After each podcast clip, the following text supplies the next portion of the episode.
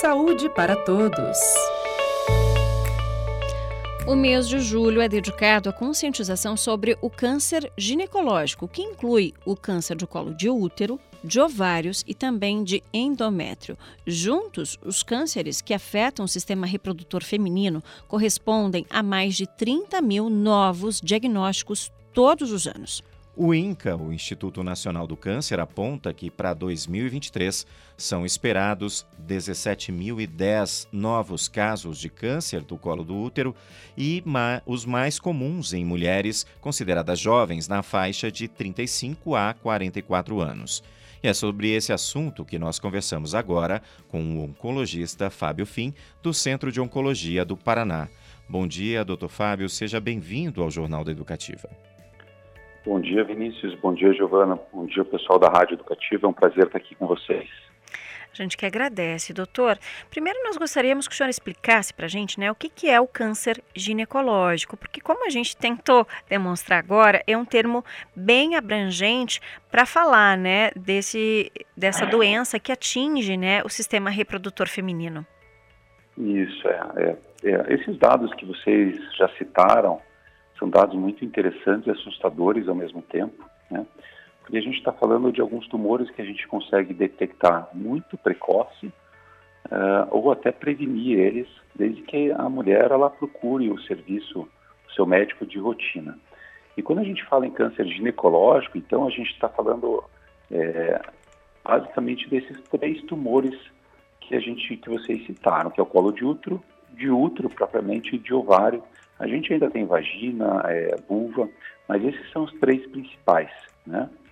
É, esses dados, complementando então que vocês citaram, quanto, com esse número crescente de diagnósticos de câncer de colo de útero que assusta tanto, é, eu quero chamar atenção também, justamente pela forma como a gente poderia prevenir eles, que é simplesmente fazendo o exame preventivo.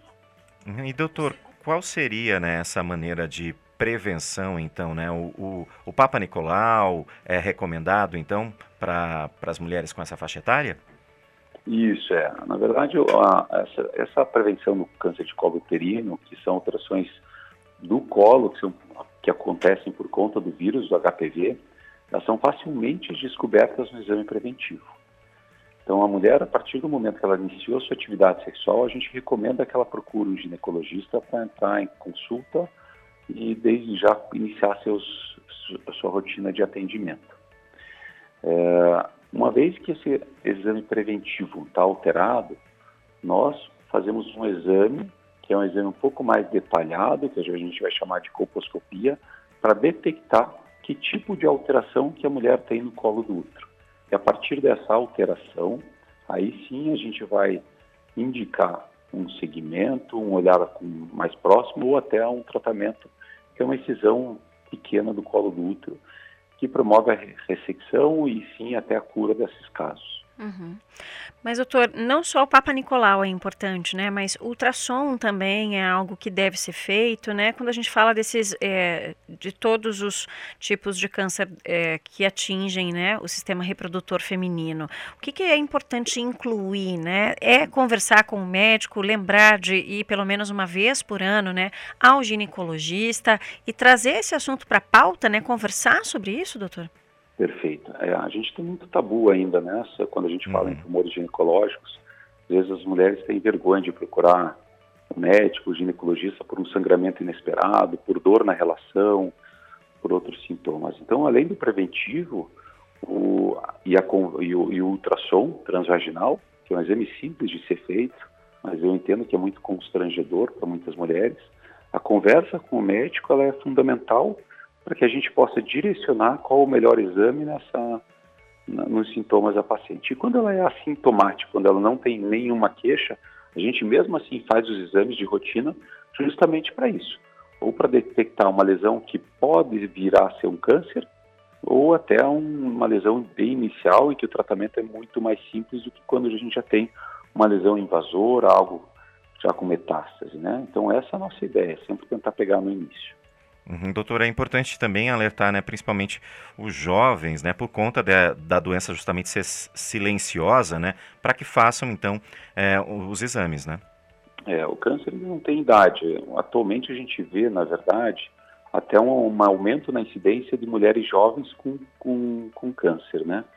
Seja por mudança de estilo de vida, seja por vários outros fatores, mas a gente vê essa, esse número crescente também. Então, é por isso que a gente recomenda, desde cedo, procurar o seu médico, procurar o seu ginecologista, porque há tratamento, né? Uhum.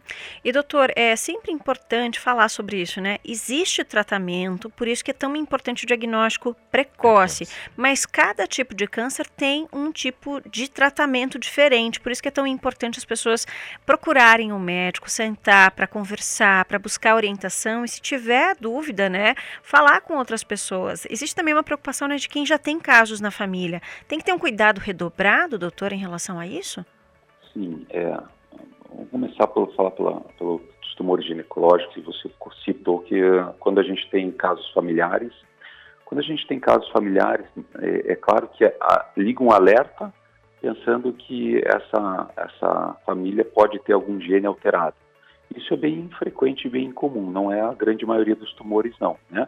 A grande maioria dos tumores, seja uh, uh, endométrio, que é o câncer do útero, ou seja ovário, eles são, não são familiares porém liga esse alerta sempre de estar procurando. E de qualquer forma, essa, esses exames de rotina eles vão detectar esses tratamentos. E a partir do momento que a gente tem e conhece que tipo de lesão que essa paciente tem, aonde está esse tumor e, e, e, e os exames mostrando para nós a evolução de tudo isso, que a gente chama de estadiamento, é saber o quanto de volume de doença eu tenho, eu vou propor o tratamento. E hoje, ao longo dos anos, o tratamento ele avançou muito. Isso é muito legal a gente falar, né?